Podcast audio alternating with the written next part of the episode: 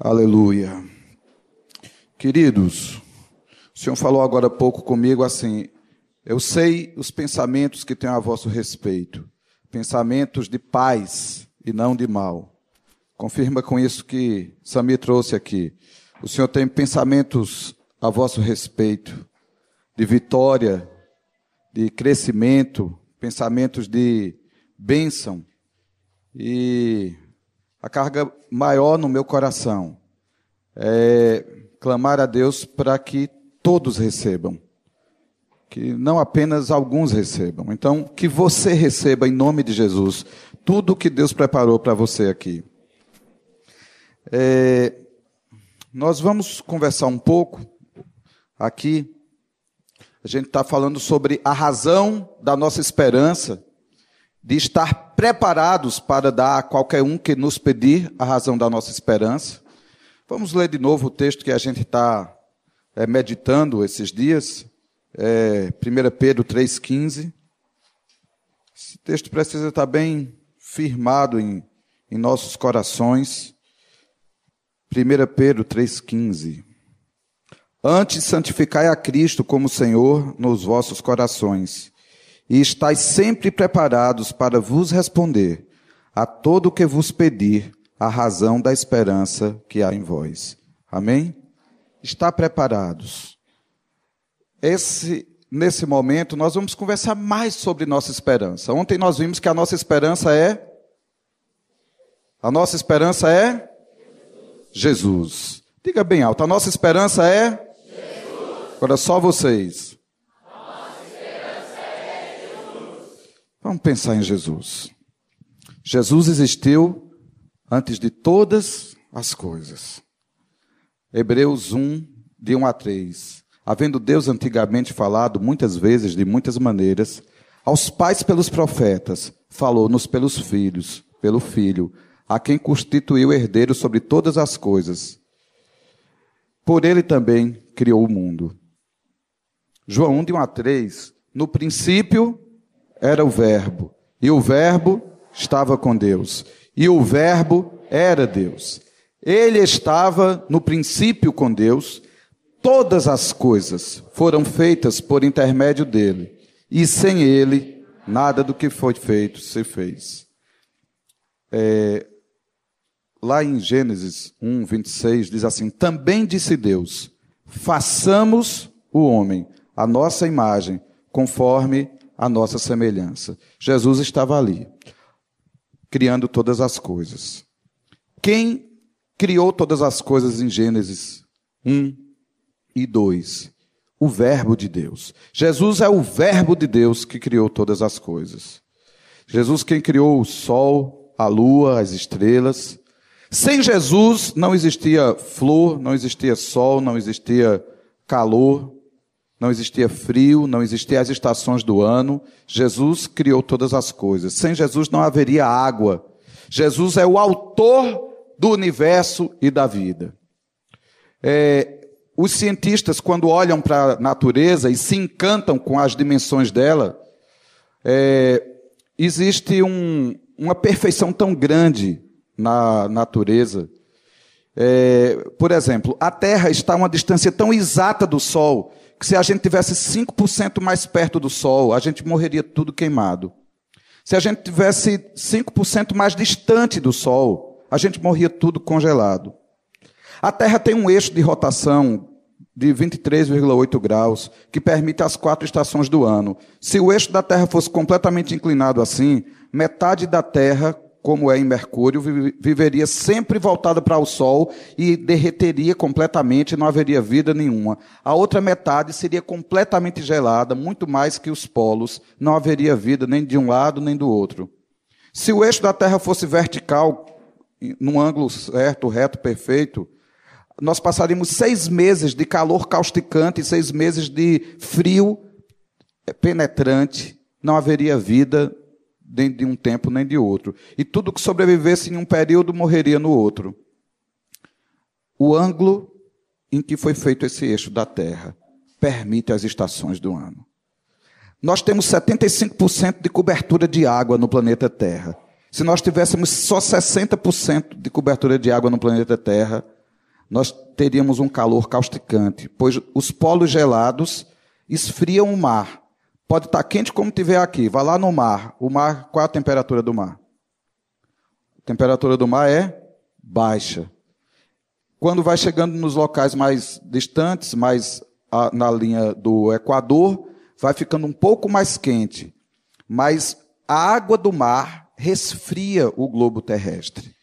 Nós temos a quantidade exata de água no planeta Terra para mantê-lo na temperatura exata. Nós somos o único planeta conhecido que tem água líquida. Já encontrou água em outros planetas. Líquida só aqui. E a gente precisa de água, água líquida para sobreviver. Nosso corpo é 70% de água. A água foi Jesus quem criou. Foi Jesus o autor dessa molécula maravilhosa. A água é o meio onde a vida se expressa. Nosso sangue é um, uma boa porcentagem de água. A água faz parte da nossa lágrima. A lágrima, para quem não sabe, não só é liberada quando a gente chora, o tempo todo a gente produz lágrima e ela lubrifica os olhos e o excesso de água escorre para dentro de um canalzinho que tem aqui chamado fosseta lacrimal e cai para o nariz. Por exemplo, quando você está chorando muito, além de chorar, você coriza. E quando você está gripado com o nariz entupido, você chora sem querer, porque o canal entupido, a lágrima escorre.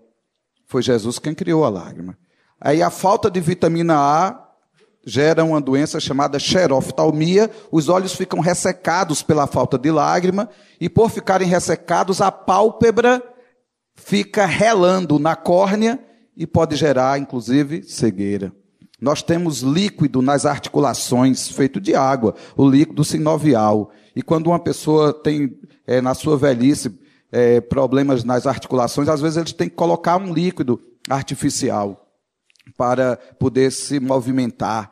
E eles ficam com problemas sérios de movimentação por falta de líquido. Jesus quem criou e projetou esse líquido. Nós temos a saliva. A saliva é maravilhoso. A saliva mantém intacta a mucosa oral, dilui aquilo que a gente está mastigando para a gente sentir o sabor. Um homem, é, que meu pai conheceu a história dele, Tratando-se de um câncer de garganta, a radioterapia destruiu todas aquelas glândulas salivares. E esse homem não produz mais saliva. E sabe o que seria se você não tivesse saliva? Você acordaria de manhã com sua bochecha é, emendada, colada na sua gengiva. E quando você acordasse e bocejasse, rasgaria tudo. E ao rasgar tudo, ficaria uma ferida que iria infeccionar. E você não pode nem sequer falar, abrir a boca. Se você beber água, essa água, sem ser a água que está na saliva, que ela tem uma série de substâncias importantes misturadas com ela, é, inclusive uma série de proteínas misturadas com carboidratos que dão a capacidade de lubrificar. A água pura, se você tomar, rasga mais ainda. Imagine que nunca mais você iria conseguir comer um biscoito desse creme cracker. Imagine que uma pessoa que tem esse tipo de problema, não existe saliva para vender. Também ninguém pede um amigo para juntar saliva para ele utilizar. Sem saliva, toda alimentação tem que ser por tubo. Foi Jesus quem criou a saliva. E às vezes a gente não agradece a Ele pelo que a gente tem. Queridos, vocês estão com calor, mas vocês têm saliva. E a boca de vocês está livre, desimpedida Dá para louvar a Deus pela saliva, amém? Jesus, muito obrigado que o Senhor criou a saliva.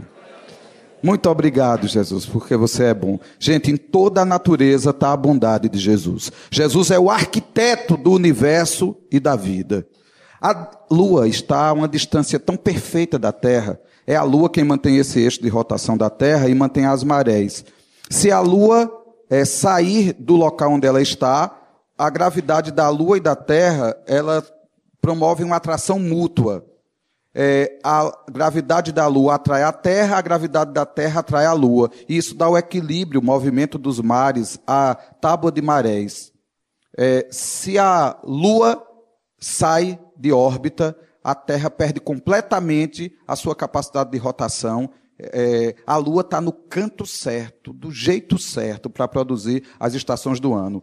Tem plantas que só florescem no inverno, outras que só florescem no verão, outras na primavera. Tem plantas que as sementes para quebrar a dormência precisam de um tempo de frio, de inverno seguido de calor. É, tudo isso foi projetado e criado por Jesus, para que hajam sementes em todo o tempo do ano. Isso que estamos estudando é o que sobrou da criação original, afetada pelo pecado. E ainda tem tanta glória. E a Bíblia diz que os céus proclamam a glória de Deus, e o firmamento anuncia a obra de suas mãos. A Bíblia é um livro inspirado por Deus, mas a natureza é um livro escrito por Deus, com o seu dedo, numa linguagem perfeita, matemática, poética, exata. A flor é o órgão genital das plantas. A flor atrai insetos. Existe uma mosca serfídea na Austrália que ela tem um, um tubo de 12 centímetros, bem fininho. E existe uma arácea na Austrália que tem um tubo polínico que guarda néctar lá embaixo com 12 centímetros. O único animal que consegue tirar o néctar é essa mosca. E o único animal que consegue polinizar é essa mosca. Um foi feito para o outro. São perfeitamente adaptados e encaixados. Toda vez que essa mosca vai tomar néctar, ela carrega um pouco de pólen. Quando ela vai tomar um pouco mais de néctar noutra flor, ela leva o pólen de uma para outra. A flor dá comida à mosca, a mosca dá reprodução à flor. Queridos, Jesus é o autor disso tudo. Tem uma orquídea que tem um perfume maravilhoso e tem uma, um tipo de mangangava, um tipo de abelha grande, cuja fêmea só aceita o macho para acasalamento se ele tiver perfumado com esse perfume dessa orquídea. Pois o macho tem que entrar mesmo na orquídea para se perfumar. E ao entrar na orquídea para se perfumar, ele fica com os pelos que tem pelo seu corpo todo cheios de pólen. Ao entrar em outra orquídea para pegar um pouquinho mais de perfume, ele passa o pólen de uma para outra. E só então ele se torna atrativo para a fêmea aquela mangangava consegue polinizar aquela orquídea. Aquela orquídea cede o perfume para que aquela abelha acasale e gere filhotes. Jesus quem projetou. O acaso não produz isso.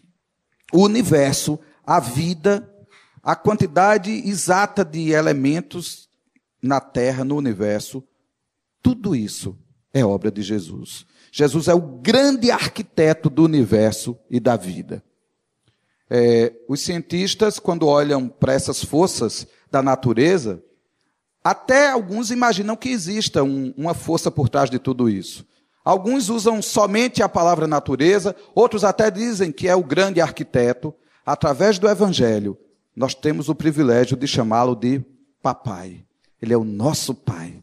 O Criador de todas essas coisas é o nosso amigo. E Jesus fez isso para nós.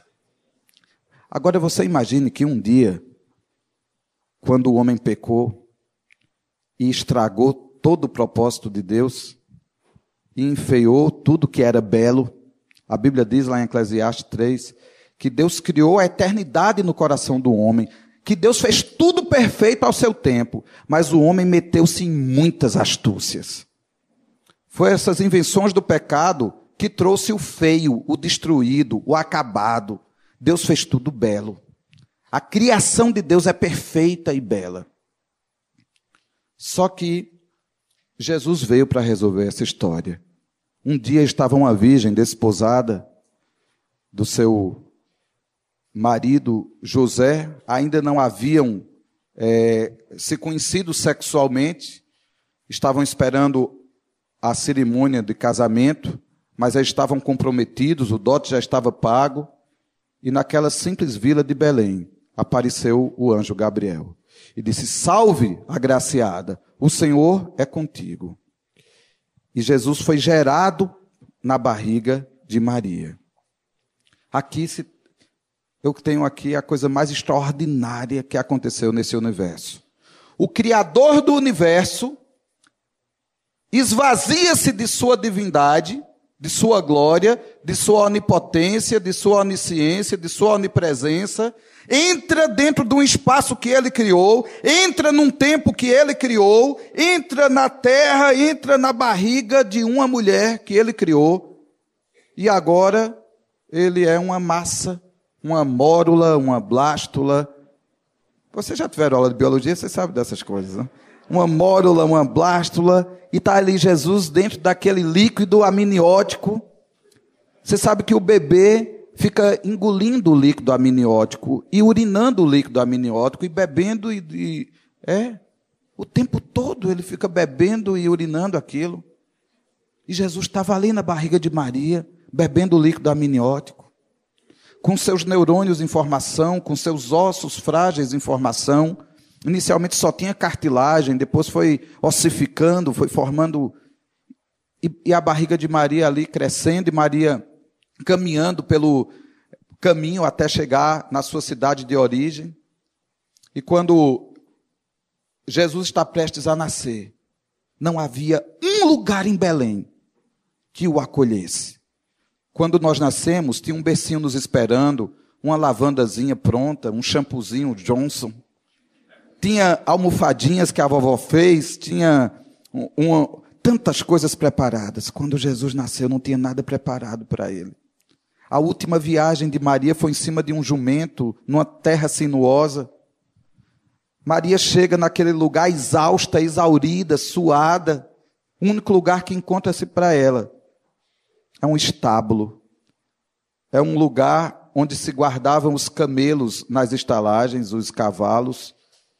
E o único lugar onde se colocou Jesus foi num mocho, num. É, como é que chama aquilo ali? Que a gente chama de manjedoura. Aquilo você chama de quê? Um coxo.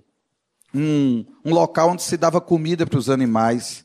Algum daqueles panos surrados dessa viagem longa é forrado naquela palha, cheio de pichilim. Pichilim é o que aqui? Aquelas coisinhas que fura a pele. Aqueles mosquitos fininhos que. Como é o nome daquilo aqui?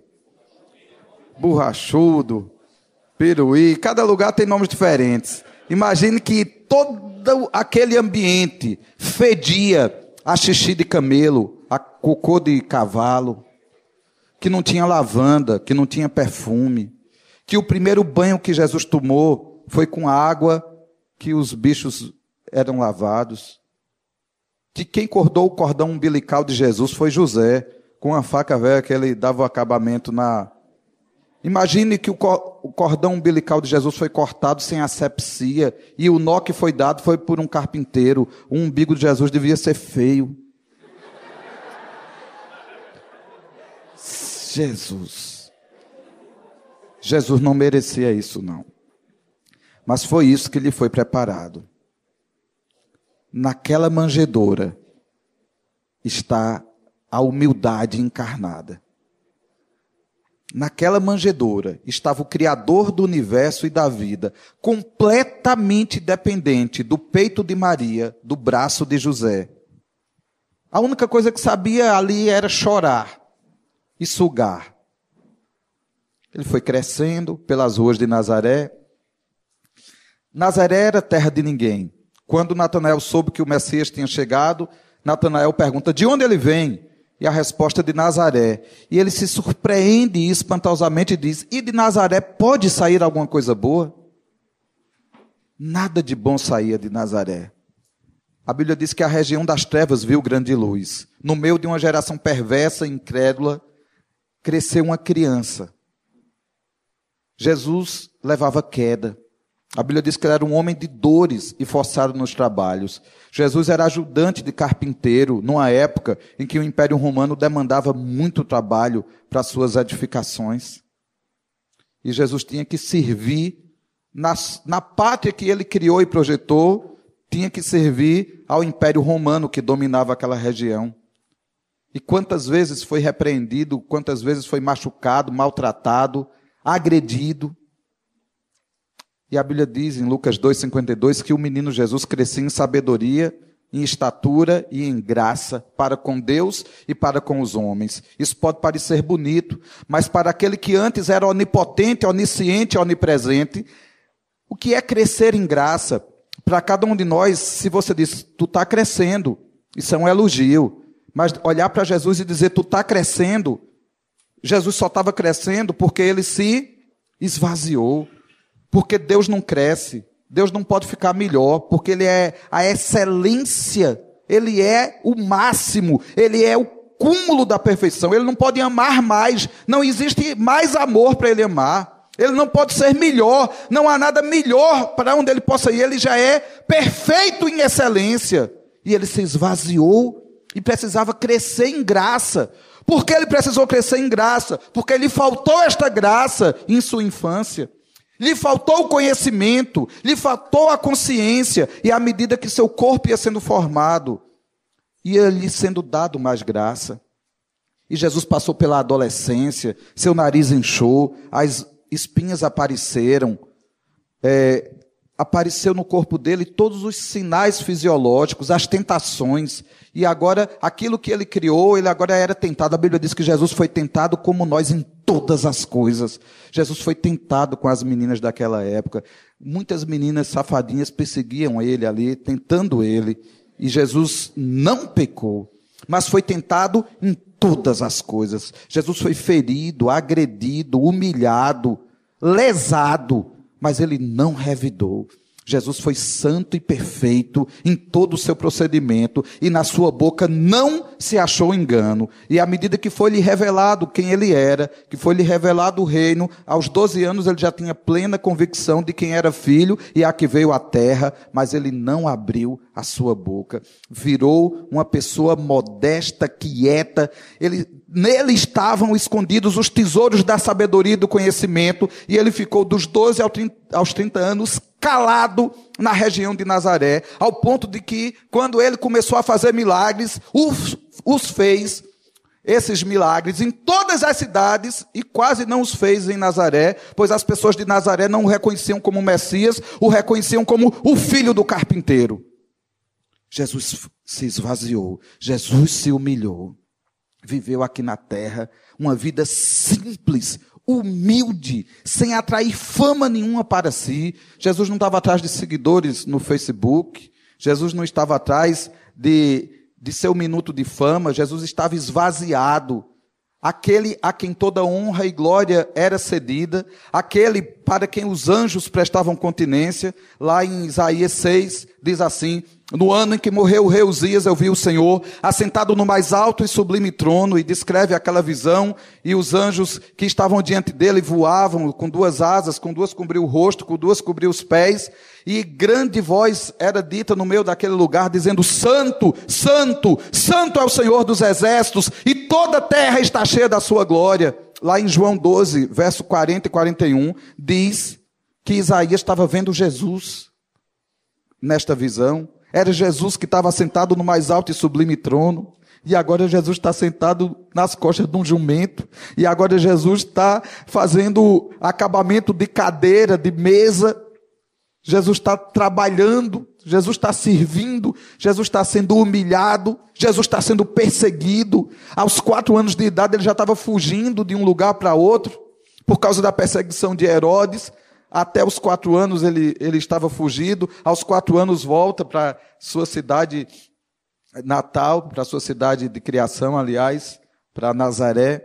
Queridos, Jesus nunca pecou.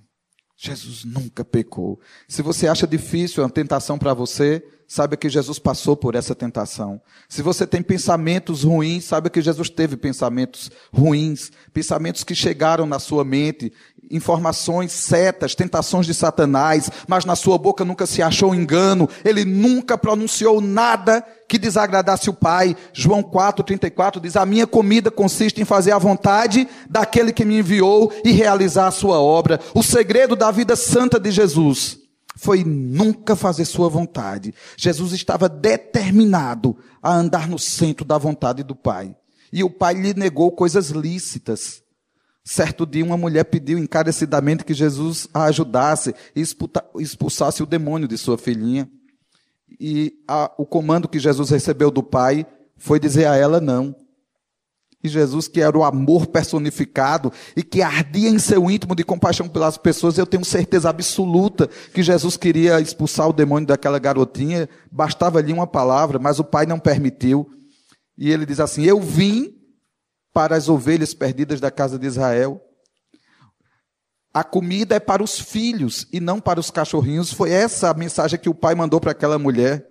Eu imagino que Jesus disse aquilo de coração partido, mas disse, obedeceu o pai. E a mulher disse: Mas até os cachorrinhos comem dos, da sobra da comida da mesa dos filhos. E aí o pai libera Jesus para curar. E Jesus, com tanta alegria, diz: Vai, filho, a tua fé te salvou. Jesus só fazia a vontade do Pai, até os milagres. Quando Jesus vai ressuscitar Lázaro, ele não chega lá e ressuscita Lázaro, ele chega lá e ora. Em João 5, 29, Jesus diz: Tu sempre me ouves as minhas orações e eu faço sempre o que te agrada.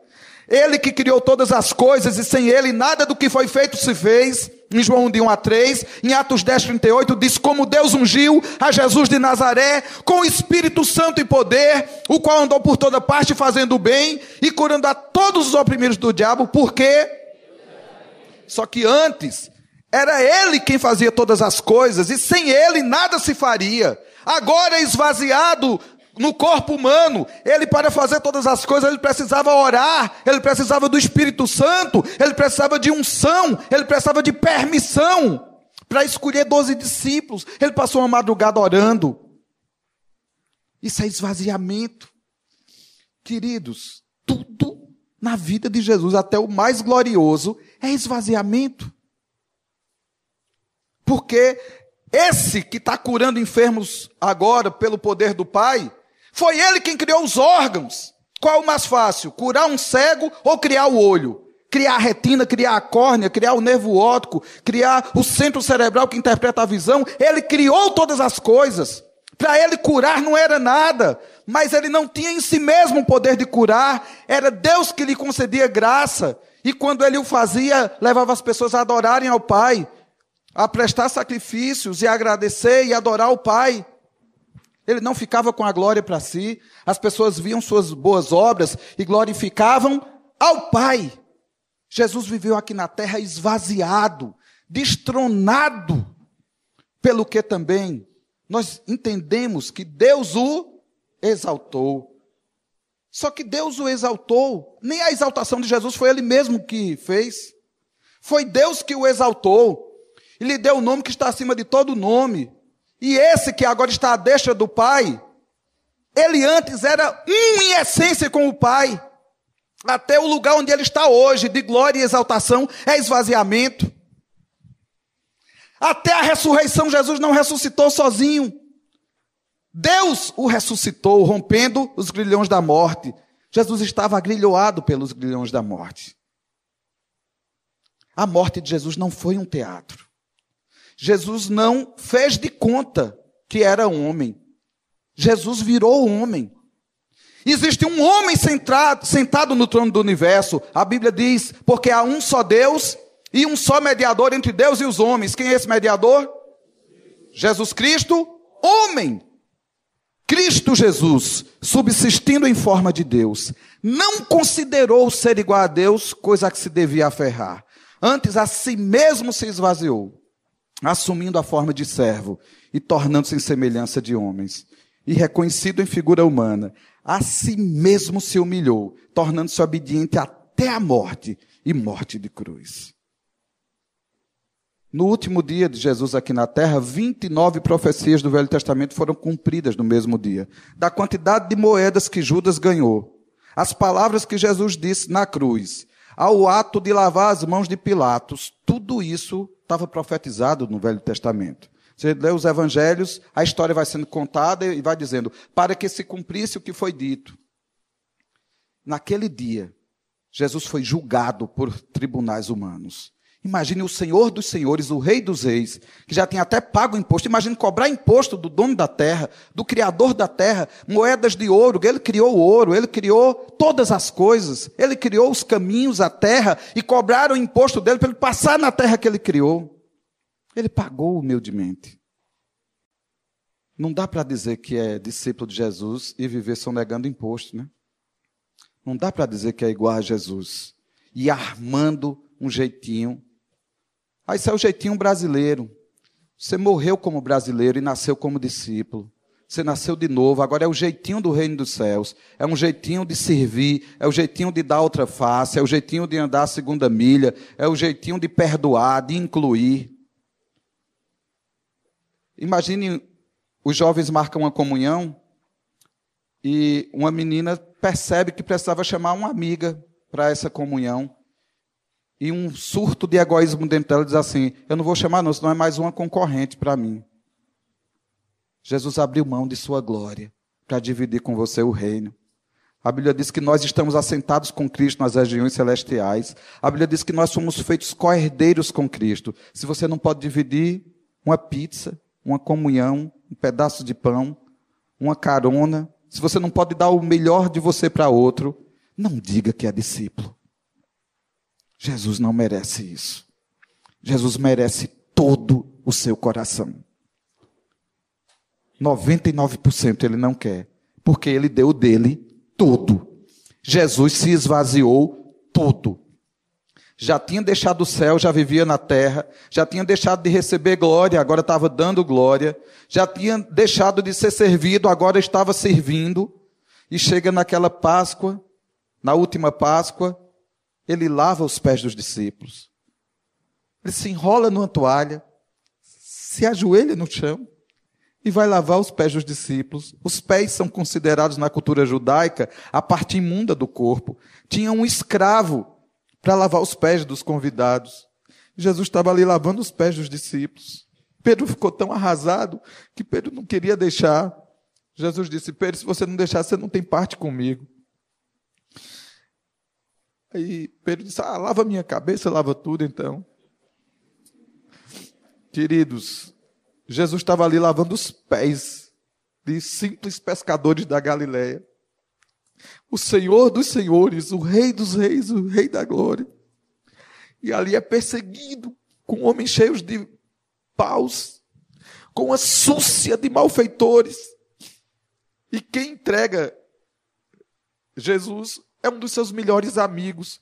Por três anos e meio, Jesus serviu Judas do melhor que alguém podia servir outro, de companhia, de amor, de afeto, de milagres, de abraços, de beijos. Imagine os ósculos santos que Jesus dava nos seus discípulos. Imagine os abraços de amor que Jesus dava nos seus discípulos. Imagine que era um gesto do amor deles quando eles se encontravam e se beijavam. E quando Judas chega e beija Jesus, Jesus se surpreende e diz: Judas, é com. Jesus já sabia que ele ia traí-lo. Jesus já tinha dito, inclusive, que ele ia traí-lo. O que foi elemento surpresa para Jesus foi o beijo. Aí ele diz: é com um beijo que traz o filho do homem. Esses beijos que celebraram o meu amor por ti, a nossa comunhão, é com um beijo que tu me identificas. E ali Jesus é carregado, é preso, rasgaram as roupas de Jesus. Gente, se hoje em dia já é vergonhoso alguém ficar sem roupas, eu entro ali no banheiro masculino, só tem homens ali, eu, eu fico com vergonha, eu entro no banheiro, por ali para poder tirar a roupa. Rasgaram as roupas de Jesus. Jesus foi exposto publicamente. Colocavam uma venda nos olhos de Jesus e esbofeteavam, diziam: Você não é profeta? Adivinhe quem lhe bateu.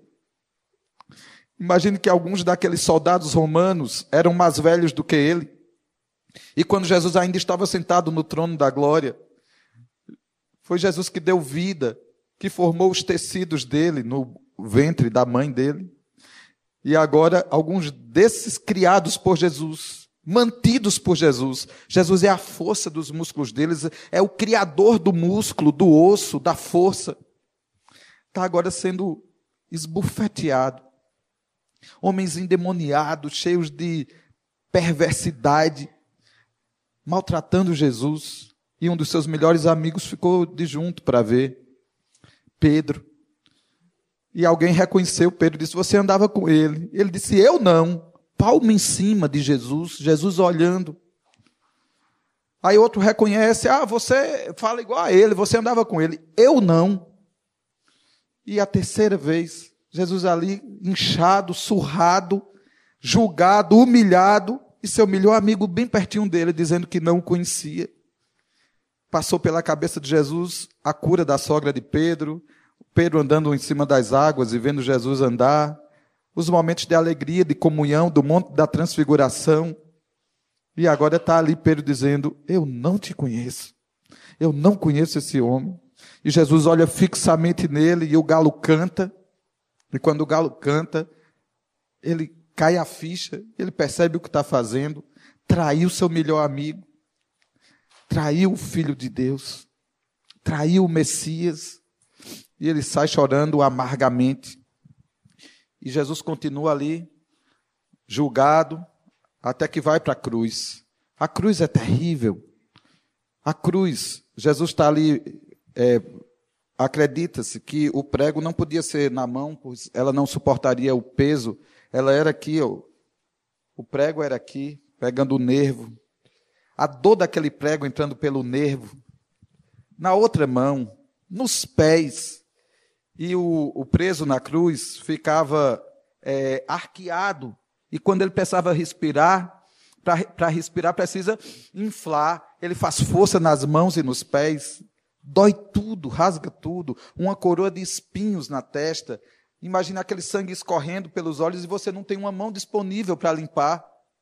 Imagine aqueles mosquitos, moscas e corvos ali, e quando você se mexe, a cabeça bate na cruz e o espinho entra mais fundo, e um andor que já estava quase se acostumando retorna com intensidade. No sol causticante, meio-dia, no deserto da Judéia, Jesus está exaurido, desgastado. Se você está com calor, imagine o calor que fazia. Ao sol, ao meio-dia, exposto, nu, desidratado, já tinha levado 40, uma quarentena de açoites, menos um, e aqueles açoites daqueles homens é, eram, eles variavam os tipos de chicotes, alguns tinham espinhos, outros tinham limalhas, aqueles, aquilo rasgava, ele estava com as costas completamente rasgadas, desidratado, perdeu sangue, perdeu água, transpirou muito, já na véspera tinha é, transpirado gotas de sangue, e Jesus tem sede. Eu comecei falando sobre a importância da água para a saliva, da água para as juntas, da água para o universo, do Criador da água que foi Jesus. Esse que criou a água, agora teve sede. E ele pediu água, ele não aguentou mais de tanta sede e pediu água, dê-me água. Até isso é profetizado no Salmo 22 e lhe dão vinagre. Imagine você morrendo de sede, pede água e lhe dão vinagre. O vinagre não mata a sede. O vinagre batendo em feridas abertas, arde tudo. E o que é que Jesus responde? Pai, perdoa-lhes, porque eles não sabem o que fazem. E aí, todos os pecados da gente foram transferidos para Jesus. Eu fico imaginando um download assim, ó, copiando as pastas do, dos pecados de Samuel para Jesus. As, os pecados de cada um de vocês. Cada pecado que você cometeu. Jesus ali estava sendo acusado por suas masturbações, por suas impurezas, por seus escândalos. Jesus estava sendo é, castigado por sua prostituição, por sua mentira, por sua omissão. Os pecados da gente estavam sendo colocados nele. Os meus pecados. Tudo foi colocado sobre Jesus, de toda a humanidade, de toda a população que já havia nascido, morrido, de toda a população presente, de todos os pecados destes que iriam acontecer e de todas as gerações seguintes. Todos os pecados de toda a humanidade foram transferidos para Jesus. Jesus já tinha perdido sua glória, já tinha perdido sua força, sua onipotência, sua onisciência, sua honra. Agora Jesus perde sua santidade, porque a lei diz que maldito foi aquele pendurado no madeiro. Jesus foi amaldiçoado pela lei a ser pendurado na cruz e foi condenado pelos nossos pecados. Ele agora não era mais santo, santo, santo. Ele agora era Pecado, pecado, pecado, pecado, pecado, pecado. Ele não fez teatro, ele herdou nossos pecados. A palavra do Senhor diz em Romanos que Deus amputou os nossos pecados e imputou nele. Foi feita uma transferência de culpa. Isso é comparado a um bode que recebia a transferência dos pecados, o bode Azazel que foi jogado no deserto, é comparado àquele cordeiro que recebia os pecados do sacerdote por transferência de culpa. Jesus foi culpado de toda maldade da humanidade. E Jesus sente a pior coisa que até então ele tinha sentido. Uma vez Jesus disse lá em João 10: Eu e o Pai somos um, agora na cruz. Ele sente distância do Pai, porque o pai não comunga com o pecado, e quando o pecado estava sobre Jesus, a Bíblia diz que Jesus gritou: Eloi, Eloi, lama sabachthani, que quer dizer Deus meu, Deus meu, por que me desamparaste? E esse Deus que um dia disse: Este é o meu filho em quem me comprazo, este é o meu filho a quem ouvi, esse Deus não fala, esse Deus não responde. Está ali Jesus só na cruz, está ali Jesus por sua conta sem o Pai, sem o Espírito Santo. E a Bíblia diz que ele não aguentou mais, deu um grande brado e morreu. A vida morreu. O autor da vida morreu. Poucos homens choraram por sua morte naquele dia, mas o universo chorou sua perda. Aquele por quem tudo foi criado, que tudo subsiste, morreu.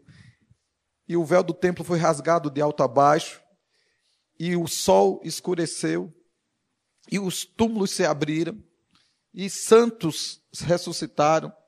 Houve é, rachaduras nas rochas, que até hoje a gente encontra por aí. Jesus não se fingiu de morto. Jesus não só morreu, como foi levado ao Hades, Atos 2, 26 e 27. Jesus foi levado ao Hades e não chegou no Hades para tomar as chaves da mão do diabo. Ele chegou no Hades como condenado. E aqui eu queria dizer uma coisa para vocês, assim, que o tempo aqui na Terra é relativo. O que eu quero dizer como relativo? O que é um dia na Terra? É o tempo que a Terra gasta para dar uma volta em torno do seu próprio eixo. O que é um ano na Terra? É o tempo que a Terra gasta para dar uma volta em torno do Sol. No inferno, nem tem este, nem tem sol, nem tem terra. O tempo não passa no inferno. Jesus passou pouquíssimo tempo morto, porque ele morreu na sexta, às três horas da tarde, e ressuscitou na madrugada do domingo, que já é para nós sábado à noite. Jesus passou pouquíssimo tempo morto. E tirando pelo que ele disse ao preso que estava crucificado do lado dele, ao ladrão, hoje mesmo estarás comigo no paraíso, é possível que morto mesmo ele só tenha passado segundos no tempo da gente. Mas ele provou da morte eterna. Hebreus 2 diz que ele provou da morte por todos os homens. A morte de Jesus equivaleu pela soma de todas as mortes de todas as pessoas. Jesus sofreu ali naqueles segundos que sejam do terrestres, ele foi acusado e condenado por todos aqueles demônios. Demônios esses que um dia foram anjos. E enquanto anjos diziam que ele era santo, santo, santo, agora eles o acusam. Os fortes touros de Bazã me cercam, angústias do inferno de mim se apoderam, diz o salmo messiânico. E está ali Jesus sofrendo, até que cumpre-se tudo. E ele ressuscita dentre os mortos. E o Espírito Santo ressuscitou a Jesus com poder. E Jesus foi restituído à sua posição de Deus, de Senhor. E Jesus recebeu poder para tomar do diabo as chaves da morte e do inferno. E Jesus faliu a morte e o inferno. E a morte e o inferno não tem mais poder sobre nós, porque Jesus venceu a morte. E Jesus ressuscitou para ser Senhor dos vivos e dos mortos. E Jesus tem poder para salvar. Nós não seguimos ao líder da religião cristã, nós seguimos ao Senhor do universo e da vida, nós não seguimos uma história de um homem que morreu, nós seguimos um Senhor vivo, poderoso, sentado num alto e sublime trono, que tem nas suas mãos a chave da vida, que tem nas suas mãos o poder de curar, de ressuscitar, que tem o poder para fazer você nova gente, nova criatura, que tem poder para te santificar. Esse que morreu agora é aquele que vivifica. Esse que morreu é agora aquele que santifica. Esse que se fez pecado é agora aquele que vem te fazer justiça. Ele nos substituiu na nossa morte, para também nos substituir aqui na nossa vida. Esse que foi com o nosso pecado e acabou e cumpriu e pagou o preço por ele lá, agora vem para nos trazer vida. Jesus é o autor da vida, Jesus é o Senhor da vida, Jesus é poderoso para fazer. A nossa esperança é Jesus. A nossa esperança é Jesus. Os budistas seguem a história de um morto. Os espíritas seguem um evangelho do Allan Kardec morto. Os mormons seguem doutrina de demônios e de um, um líder, Joseph Smith, morto. Nós, nós não seguimos um morto. No túmulo que tem lá em Jerusalém, lá na Judéia, é um túmulo vazio. Não jaz ninguém naquele túmulo, ele está vazio. Aquele que passou por aquele túmulo está sentado no alto sublime trono. É Senhor dos nossos corações e está aqui presente para aquecer teu coração, para te abençoar, está aqui presente para fazer diferença na tua vida. E é poderoso para alcançar cada coração, cada mente. E ele está dizendo assim: que ele pode perdoar qualquer pecado, porque, porque ele pagou o preço por esse pecado. Esse pecado do qual você tem vergonha, que você não teve coragem de contar para ninguém. Jesus não teve vergonha de pagar um preço por ele. Isaías 53 diz que ele estava como um de quem os homens escondem o rosto. Que ele foi à cruz como um sem vergonha. A tradução literal de Isaías 53 mas ele foi ferido pelas nossas transgressões e moído pelas nossas iniquidades. O castigo que nos traz a paz estava sobre ele, e pelas suas pisaduras fomos sarados. Eu queria dizer, você é sarado em nome de Jesus. Pela culpa que Jesus sofreu, pelo castigo que ele sofreu, você é sarado. Você precisa se perdoar, porque Jesus já lhe perdoou. Você precisa parar de ouvir as mentiras de Satanás. Satanás está acusando você está dizendo que você não pode, que você não consegue. Jesus está dizendo você consegue, você pode. Porque Jesus está dizendo eu te dou vida e vida em abundância. Receba o perdão de Deus. Gente, essa é a cura, é olhar para Jesus. Essa é a esperança, é olhar para Jesus. Ninguém consegue ser santo olhando para o pecado, olhando para o lugar de onde se foge. A gente só consegue ser santo olhando para Jesus olhando para Jesus, o autor e consumador da nossa fé. Que os nossos olhos espirituais estejam abertos para ver Jesus. Ver Jesus. Eu imagino o dia que Jesus chegou lá. A Bíblia diz que os apóstolos viram ele subindo, até que uma nuvem o encobriu. Eu imagino que do outro lado da nuvem que o encobriu, Jesus já chegava e alguém grita de lá: que é este? De onde vem? E outro grita de lá: Levantai, ó entradas eternas, para que entre o Rei da Glória. Quem é este Rei da Glória? O Senhor dos Exércitos, o Senhor forte e poderoso na batalha. Imagine que os anjos que sofreram vendo-o esvaziado, agora podiam recebê-lo glorificado e exaltá-lo. Por 33 anos e meio, os anjos não puderam adorá-lo, agora os anjos estão empolgados. Os santos que ali já estavam, ali adorando, louvando, exaltando, bendizendo o nome do nosso Senhor.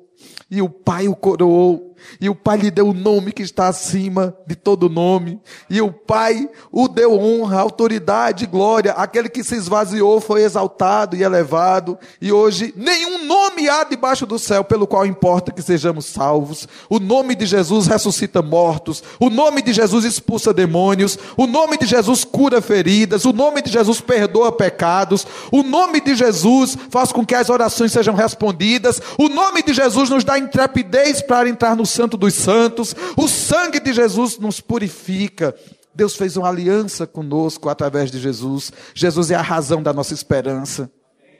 Nós não podemos ter vergonha de falar de Jesus. Nós não podemos ter medo de falar de Jesus. Nós não podemos ter timidez ao falar de Jesus. Essa palavra de Jesus tem que entrar no nosso coração e explodir. A gente não pode ter vergonha de pagar mico, qualquer que seja. A gente precisa transformar a nossa vida em proclamadores dessa verdade. Quem foi fisgado preso, chamado por esse propósito, é agora chamado a ir pregar esse evangelho. A palavra do Senhor diz lá em Mateus 24, 30: E este evangelho do reino será pregado em testemunho a todas as nações, e então virá o fim. Um dia aparecerá no céu o sinal do Filho do Homem, e todos os povos da terra se lamentarão e verão o Filho do Homem vindo sobre as nuvens dos céus com poder e grande glória. Nesse dia, Ele enxugará dos nossos olhos toda lágrima. Aqueles que de nós já estiver morrido, Ele ressuscitará. Os que estivermos vivos, ouviremos a trombeta tocar e seremos arrebatados, e juntamente com Ele nos ares, estaremos para sempre com o Senhor. Depois teremos as bodas do Cordeiro, o milênio, onde reinaremos com Ele na terra. Depois, fim do milênio, é, estaremos com ele na Nova Jerusalém, uma cidade que do céu desce sobre a terra, ataviada como noiva ao cordeiro, e ele será o nosso Deus e nós o seu povo, e estaremos para sempre com ele, e beberemos da água da fonte da água da vida, e ah, estaremos para sempre com o Senhor, como sua família, sua noiva. Seremos, enfim, uma família de muitos filhos, exatamente iguais a Jesus, porque lá em 1 João 2, 3, 5, aliás, 1 João 3, 5 diz assim. Filhinhos, ainda não sabemos o que haveremos de ser. De uma coisa sabemos, é que quando ele vier, e nós o veremos, e assim como ele é, nós seremos. Nós seremos iguais a ele quando a gente vê. O esplendor da vinda de Jesus nos transformará. Nós seremos iguaizinhos a Jesus. Nós teremos o mesmo corpo que Jesus tem hoje. Nós teremos a mesma capacidade de agradar o Pai que Jesus tem hoje. Portanto, querido, persevera. Tá difícil, mas vai passar. Tá doendo, mas vai passar. Tá demorando, mas vai passar. Jesus vai voltar. E esse deve ser o grande anelo de nossa vida, é que o Senhor volte logo. E o Espírito e a noiva dizem: Vem. O Espírito vive dizendo: Vem. A noiva precisa dizer: Vem. Nós precisamos ter saudade do nosso noivo. Precisamos ter desejo de estar com ele. E o desejo de estar com Ele não é só na eternidade, é o desejo de estar com Ele, renunciando do nosso tempo, do nosso sono, do que é lícito para estar com Ele.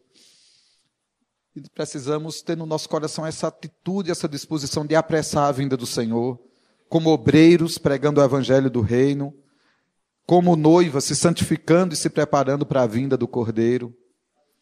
Senhor, muito obrigado por Jesus. Jesus é a nossa esperança.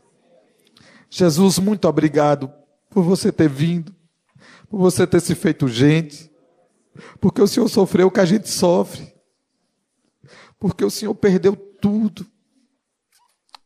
Muito obrigado, Jesus, porque você é capaz de nos salvar, é capaz de nos transformar, porque o Senhor é capaz de nos levar até o Pai. É,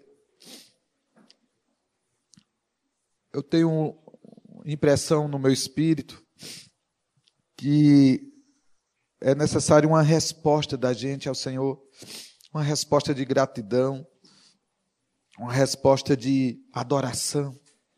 Jesus é digno de ser adorado, de ser louvado, de ser exaltado. Vamos ficar em pé, queridos. Vamos agradecer a Jesus pelo que Ele é.